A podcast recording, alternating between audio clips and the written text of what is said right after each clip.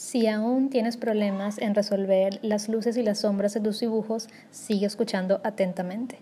Soy Daniel Ordaneta y este es mi podcast para responder preguntas sobre acuarela. Las luces y las sombras es algo básico en todo dibujo. Yo creo que es una de las cosas que aprendemos de primero al dibujar. Pero em, me acaban de hacer esa pregunta a mi correo y creo que nunca es tarde para aprender cosas básicas. Em, sobre todo si estás empezando. Eh, y los que ya lo saben lograr, bueno, nunca, nunca está mal recordar ciertas cositas. Em, las luces y las sombras es lo que nos ayuda a dar esa sensación de volumen en los dibujos. Al principio puede ser un poco complicado si no lo entendemos bien y eh, creo que lo importante para poder comprenderlo es em, dibujar eh, viendo los objetos y viendo dónde em, les pega la luz, dónde proyectan sus sombras, porque hacerlo, intentar hacerlo eh, dibujando desde nuestra imaginación puede ser un poco complicado.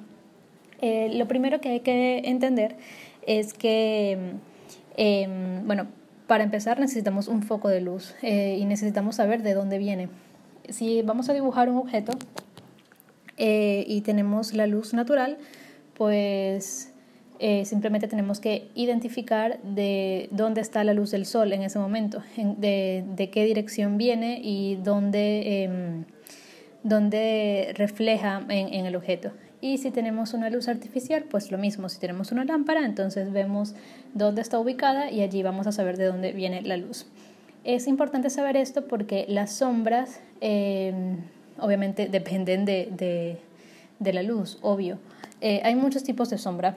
Esto es dibujo básico, ¿ok? Eh, están las sombras proyectadas, las reflejadas y las propias.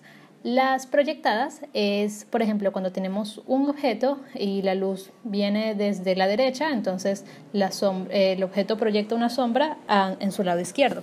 Si lo tenemos en una, en una mesa, entonces vamos a ver una sombra del lado contrario de la luz. Súper fácil.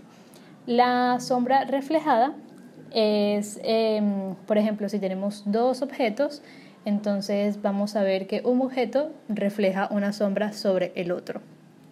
Y eh, las sombras propias, bueno, es como cuando tenemos, por ejemplo, eh, otro objeto, entonces la luz eh, le pega por el lado derecho, entonces el lado izquierdo del mismo objeto se ve más oscuro. Eso es su sombra propia, porque es la zona donde la luz no le da. Em, si sientes que voy muy rápido, no te preocupes porque voy a subir eh, este mismo tema en mi blog em, por escrito y con imágenes para que lo entiendan mejor. Eh, con la luz pasa algo muy parecido. Tenemos la luz directa, que es esa zona del objeto donde le pega la luz directamente, es lo que se ve más iluminado.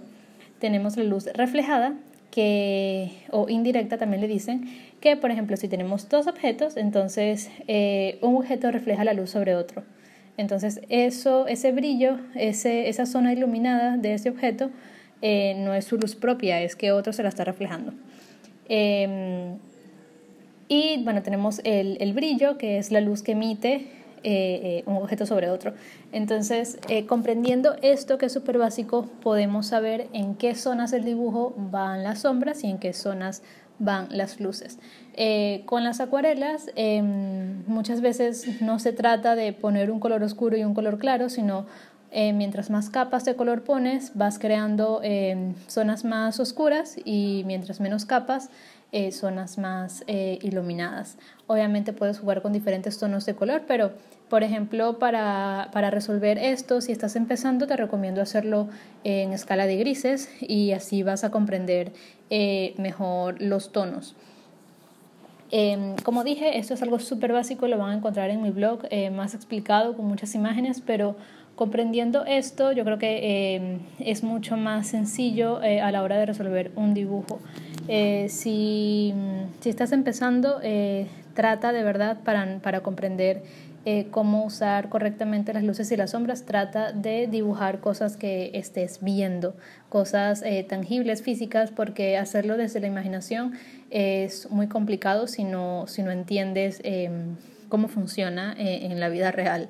Eh, una vez ya practiques muchísimo, ya, ya podrías, ya tu cerebro eh, automáticamente lo, lo, puede lograr con cosas que, que salgan de tu mente, pero em, usa modelos, usa objetos o lo que sea que te guste dibujar, ya sea plantas o personas o, bodegones, lo que sea, eh, úsalos, obsérvalos muy bien, em, eh, pendiente de dónde viene la luz, porque si la luz viene de un lado, entonces el lado contrario es lo que va a estar oscuro. Eh, y bueno, eso es como que lo más básico porque hay, hay formas más complejas cuando hay diferentes focos de luz y cosas así. Pero em, esto es lo que, lo que puedo responder hasta ahora y lo que me da esta plataforma en audio para poder explicarte. Em, dibujar eh, sin sombras y luces eh, va a dar un aspecto plano porque realmente esto lo que esta técnica nos ayuda es a, dar volumen, pero si eres una de las personas que les gusta usar el color plano, no hay ningún tipo de problema. De hecho, se puede, se puede generar también volumen usando colores claros, digo planos, perdón. Eh, sí, no, no necesariamente siempre hay que ir degradando. Pero, em, como les digo, estas son formas básicas. Em, Espero que no se haya hecho muy largo y tedioso. Creo que, que pudo haber sido un tema mejor abordado en un video. Lo voy a pensar, puede ser que, que funcione. Pero nada, si tienen alguna otra pregunta sobre este tema en específico u otro, envíenmela a mi correo electrónico info arroba danielaordaneta.com y nos escuchamos en el próximo episodio.